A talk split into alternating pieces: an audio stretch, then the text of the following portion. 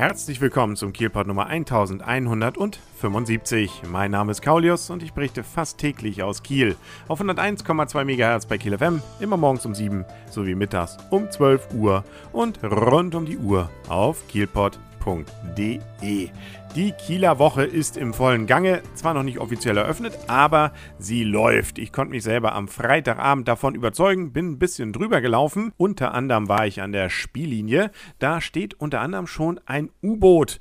Ähm, hat, glaube ich, jetzt nichts mit HDW und Israel zu tun, sondern ist Utopia getauft.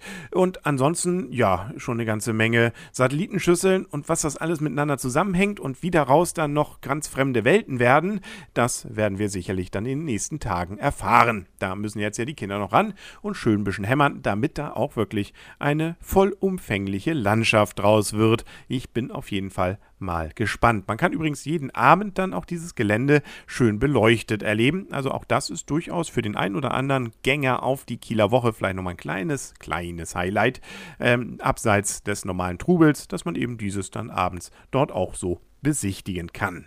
Ansonsten hatte ich das Gefühl, dass es durchaus von dem Publikum noch etwas übersichtlich war. Es war angenehm leer. So könnte man es vielleicht auch bezeichnen. Es war nicht voll, äh, vielleicht aber eben auch nicht so voll, wie man sich gewünscht hätte, wegen des Wetters. Es war zwar trocken nachher abends, aber es hat ja so am späten Nachmittag durchaus getröpfelt.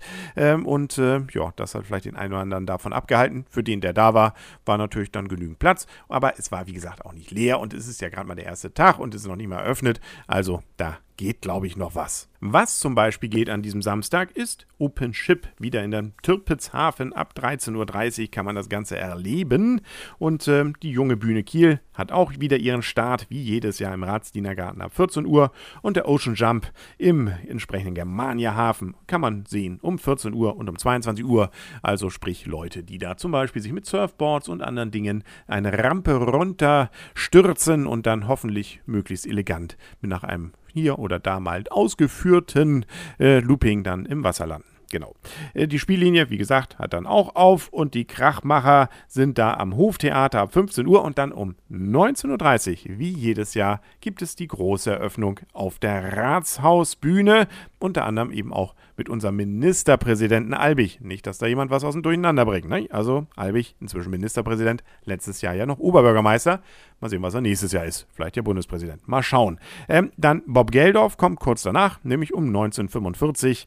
Der ist also eines der Highlights beim Musikprogramm an diesem Samstag. Dann startet auch der Holstenbummel, unter anderem mit Torfrock um 21.30 Uhr im Kieler Woche Musikzelt. Michi Reinke ist mal wieder dabei. Der ist, glaube ich, auch irgendwie immer dabei, seit ich an die Kieler Woche denken kann. Beim NDR spielt er nämlich mit seinem Taxi nach Paris. Das darf nicht fehlen. Und im City Park, also nicht im Kaufhaus, sondern im Schlossgarten, in dem City Park Gelände dort, da treten unter anderem Two Blondes um 19.30 Uhr auf. Die habe ich in den letzten Jahren schon immer gesehen. Zwei junge Männer, die wirklich richtig gut Stimmung machen. Das lohnt sich, sich das anzugucken. Auf der Hörnbühne für immerhin an der Abendkasse 7 Euro kann man dann um 19.30 Uhr Jupiter Jones sehen und für gar kein Geld, nämlich für umsonst, um 21.30 Uhr die fünf kleinen Jägermeister, Tote Hosen Cover, die auch ordentlich Stimmung machen. Bei Gewaltig leise, auch wieder gegen Eintrittskarte, gibt es Inga Rumpf um 21 Uhr und beim Kino im Schlossgarten, da ist Fluch der Karibik 4 angesagt um 22.15 Uhr.